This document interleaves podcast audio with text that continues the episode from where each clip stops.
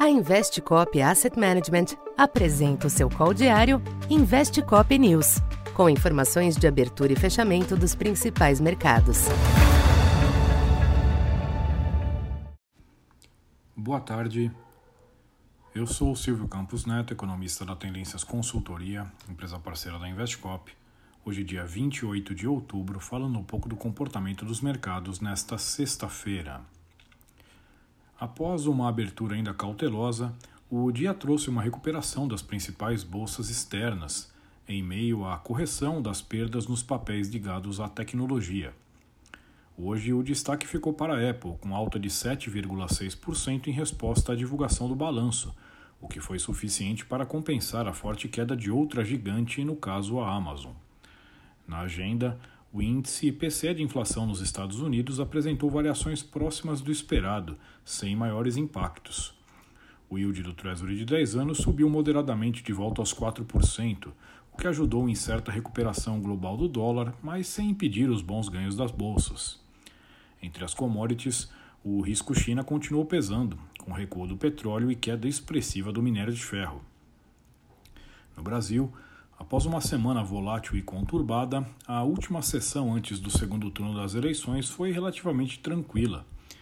O Ibovespa foi prejudicado pela forte queda dos papéis da Vale e das siderúrgicas, em meio à derrocada do minério de ferro e a reação negativa ao balanço da mineradora. Ainda assim, após muitas oscilações, o índice fechou com recuo modesto de 0,1% aos 114.500 pontos. O câmbio oscilou em alta na abertura diante da carta divulgada ontem pela campanha do ex-presidente Lula com uma agenda econômica que renova incertezas. No entanto, ao longo do dia o movimento foi sendo atenuado, até o fechamento em 5,30 com leve queda de 0,12%. Já os DEIs médios e longos cederam marginalmente. Para esta segunda, os mercados internacionais devem seguir digerindo os movimentos recentes em meio à temporada de balanços e a incorporação dos últimos sinais econômicos, visando as apostas sobre a política monetária do Fed. A leitura recente é que a instituição deverá moderar o ritmo de aperto a partir de dezembro, o que tem proporcionado certo alívio. No Brasil, o foco total na segunda-feira será a precificação do desfecho eleitoral, eventualmente contando com alguns sinais da candidatura vencedora, principalmente na agenda econômica.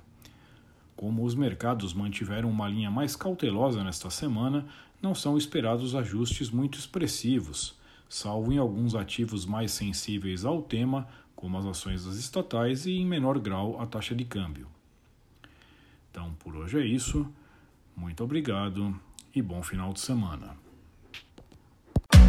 Essa foi mais uma edição Investe Cop News.